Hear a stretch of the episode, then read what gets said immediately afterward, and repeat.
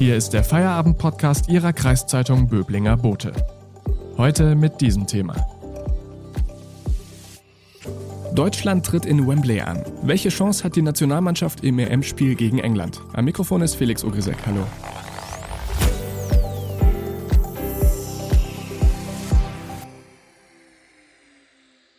Bei der UEFA Fußball-Europameisterschaft ist dieses Jahr vieles anders. Die EM 2020 findet im Jahr 2021 statt.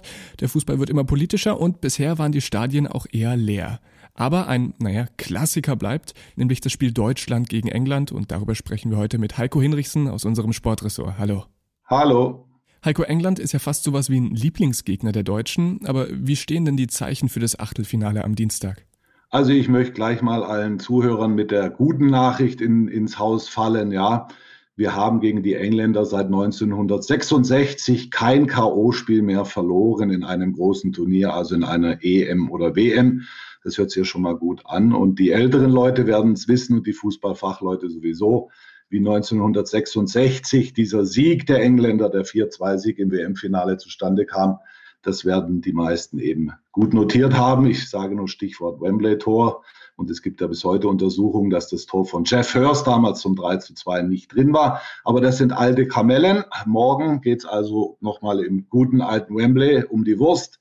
Auch wenn bei den Deutschen äh, vieles Stückwerk war, zuletzt beim 2 zu 2 gegen Ungarn, kann man also sagen, äh, wir sind auf keinen Fall chancenlos. Aber was auch ein Problem ist, ist, dass Deutschland nicht so richtig trainieren konnte im Wembley-Stadion. Das stimmt, ja. Also es gibt einige Vorteile, die bei den Engländern auf der Hand liegen. Sie spielen, sie haben Heimspiel in ihrer Kathedrale im Good Old Wembley, sozusagen ja das nationale Heiligtum des Fußballs ist, eine international renommierte Spielstätte. Sie haben dreimal gewonnen in der Vorrunde, haben noch kein Gegentor bekommen. Also es war ein 1 zu 0 gegen Kroatien. Äh, ein 0 zu 0 gegen Schottland und ein 1 zu 0 gegen Tschechien. Aber so richtig die Wurst vom Teller haben die Engländer auch nicht gerissen. Es wird einiges anders sein für die deutsche Mannschaft. Es geht schon äh, am Montag, also an diesem Montagnachmittag los. Normalerweise ist vor Ort immer ein Abschlusstraining. Das hat man der, hat die UEFA, der Ausrichter, dem deutschen Team untersagt. Offizielle Begründung, der Rasen muss geschont werden. Dazu muss man wissen, dass da am Samstag das letzte Spiel war in Wembley. Also Jogis Jungs konnten nicht in Wembley äh, trainieren, machten das in Herzogenaurach und sind dann von Nürnberg nach London geflogen äh, am Abend oder werden dies noch tun. Und dann am Dienstag ist äh, Kick-Off um 18 Uhr deutscher Zeit und auch gleich nach dem Spiel wird es wieder zurückgehen. Mhm, du hast es gerade schon gesagt, äh, Anstoß ist um 18 Uhr, die ARD überträgt das. Und wenn die deutsche Mannschaft jetzt in Wembley spielt, ist das ja das erste Auswärtsspiel der EM, wenn man so will. Macht das für die Mannschaft einen Unterschied? Das macht einen großen äh, Unterschied. Also erstmal sind die meisten der Profis oder eigentlich fast alle froh, dass wieder Zuschauer da sind. Das hat dann doch schon auch mental in den Köpfen gezerrt an den Spielern, dass äh, die Corona-Zeit mit ganz leeren Stadien. Aber du hast es erwähnt, die deutsche Mannschaft hatte bisher dreimal Heimrecht, wenn es auch nur vor 14.000 Zuschauern war in der Münchner Allianz Arena. Jetzt spielt man auswärts und, oh Wunder, auf einmal hat der Premierminister Boris Johnson die Türe ein bisschen weiter aufmachen lassen. Äh, zum Vergleich, am Samstag, als Italien gegen Österreich spielte, waren nur 20.000 Fans zugelassen. Jetzt auf einmal 45.000 Fans, das ist die Hälfte der Stadionkapazität. Einige Spieler, deutsche Spieler auch, unter anderem Robin Gosens, schütteln da ein wenig mit dem Kopf und fragen sich, wieso kann gerade in einer Stadt wie London mit den höchsten Inzidenzwerten in Europa oder mit den höchsten, mit der Ausbreitung der Delta-Variante, wieso werden da gerade in London so viele Leute reingelassen. Gut, äh, zynisch könnte man sagen, äh, sie werden wohl jeden Mann brauchen, um gegen ihren aus ihrer Sicht Angstgegner Deutschland zu bestehen. Ich habe England eben zu Beginn der Sendung mal den Lieblingsgegner der Deutschen genannt. Kannst du uns mal kurz einen kleinen Überblick geben, äh, wie England zu dieser Bezeichnung gekommen ist? Ja, ich habe es ja vorhin schon mal so angeschnitten. Also seit 66 in keinem K.O.-Spiel mehr verloren. Wir haben einmal verloren 2000 in einem Turnierspiel, das war beim Gruppenspiel 0 zu 1. Alan Shearer schoss, schoss damals das Tor für die Engländer. Ansonsten, ich habe es mal notiert, stehen da nur Siege für die deutsche Mannschaft. Ich gebe einen kleinen Überblick. 72 äh, sind wir damals, ja, wir haben inzwischen ja drei Europameistertitel geholt, 1972, 1980 und 96. 72 eben auch in Wembley ein 3-1-Sieg. Damals gab es noch gar keine Endrunde wurde damals, das war ein Viertelfinalspiel im Hin- und Rückspiel gespielt. Das Hinspiel gewann die Deutschen 3-1 in Wembley. Es war die Geburtsstunde der großen Mannschaft um Beckenbauer, Netzer, Meier, Müller. Ähm, ich kann jetzt nicht alles erwähnen, ich nehme nur noch ein paar Highlights. Wir haben 1990 auf unserem Weg zum Titelgewinn in Italien im Halbfinale im Elfmeterschießen gegen sie gewonnen und dann eben ein ganz spezielles Spiel, auch in Wembley, 1996 beim vorerst letzten EM-Titel der Deutschen. Im Halbfinale war es, die Deutschen siegten mit 6 zu 5 im Elfmeterschießen. Und kurioserweise der heutige Nationaltrainer der Engländer, Gareth Southgate, ein schwieriger Name, Gareth Southgate, der äh, schoss daneben für England und der sagt, das habe ich bis heute noch nicht so wirklich überwunden. Gut, morgen hat er die Möglichkeit, äh, die Scharte wieder ein wenig auszuwetzen. Danke Heiko Hinrichs ein bisschen. Wir sprechen gleich weiter. Vorher machen wir kurz Werbung. Wenn Ihnen der Podcast gefällt, abonnieren Sie ihn, damit Sie täglich auf dem neuesten Stand bleiben. Übrigens, den Böblinger Boten gibt es auch digital als E-Paper für 27,90 Euro im Monat. Damit lesen Sie Ihre Zeitung bequem auf dem Laptop, Tablet oder Smartphone. Unterstützen Sie Ihre Kreiszeitung mit einem Abo. Danke.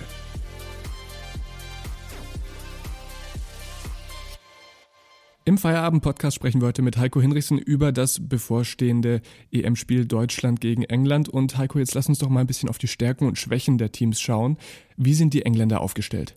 Die Engländer, ich habe es erwähnt, sie gehen mit äh, drei Siegen, drei Vorrundensiegen rein, ohne Gegentor. Da müsste man äh, auf den ersten Blick sagen, oh je, oh je, hoffentlich wird das gut gehen für die deutsche Mannschaft. Aber ich kann da doch ein bisschen äh, Gas rausnehmen. Also unschlagbar ist diese Mannschaft auf gar keinen Fall. Sie stehen hinten, das sieht man schon allein, dass der Torhüter Jordan Pickford normalerweise beim FC Everton im Tor noch keinen Gegentreffer hat hinnehmen. Sie stehen ganz gut, aber vor allen Dingen im Mittelfeld äh, könnte da viel gehen, muss etwas gehen für die deutsche Mannschaft.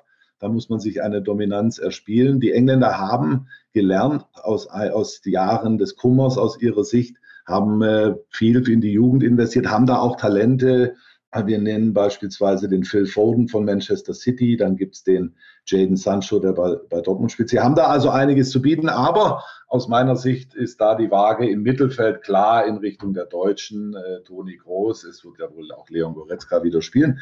Und vorne haben die Engländer ja ihren Topmann, ihren Kapitän, den Anführer Harry Kane mit 27 Jahren im allerbesten Fußballeralter. Aber einige äh, britische Beobachter sagen, hm, möglicherweise ist der Harry nicht so ganz bei der Sache. Dazu muss man wissen, der Mann hat bisher in seinem ganzen Fußballerleben äh, für Tottenham Hotspur gespielt. Der ist da in der Nähe des Stadions sogar aufgewachsen.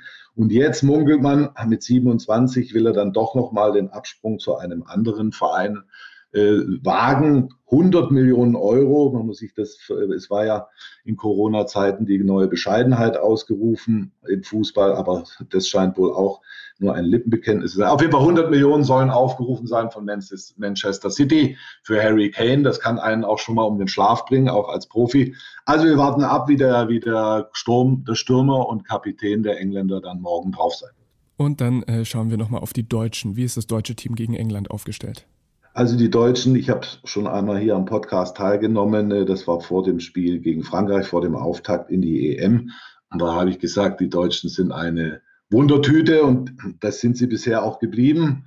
Äh, da kam dieser sehr gute Auftritt aus meiner Sicht gegen äh, Portugal und dann dieses etwa eher ärmliche Gekicke gegen Ungarn indem man sich dann eben durch das 2 zu 2 dann ja eben jetzt in dieses Achtelfinale nicht geschummelt, aber dann doch ein bisschen mit Hängen und Würgen qualifiziert. Dann, es muss besser werden. Der Mannschaftsgeist, der Teamgeist muss noch wachsen bei den Deutschen. Da reicht nicht, wenn ein Thomas Müller verbal und auch sonst vorangeht.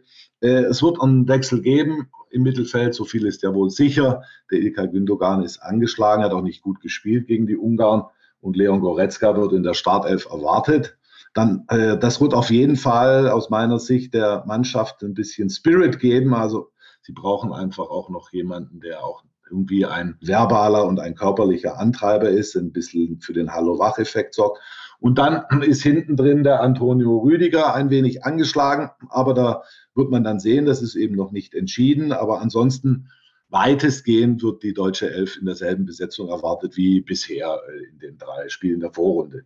Okay, und zum Abschluss noch dein persönlicher Tipp. Wer gewinnt wie hoch? Also ich glaube, dass wir die deutsche Mannschaft gewinnen werden, äh, weil es dann doch immer irgendwie die Vergangenheit hat uns gelehrt, wenn, wenn es gilt, bis auf einige wenige Aufna äh, Ausnahmen, eine davon war ja die WM 2018, als es eben, als es zählte, dann doch nicht geklappt hat. Aber ich glaube, die Deutschen werden dann wieder zu ihren guten alten Turniertugenden äh, zurückfinden und am Ende dann doch noch eine Schippe drauflegen.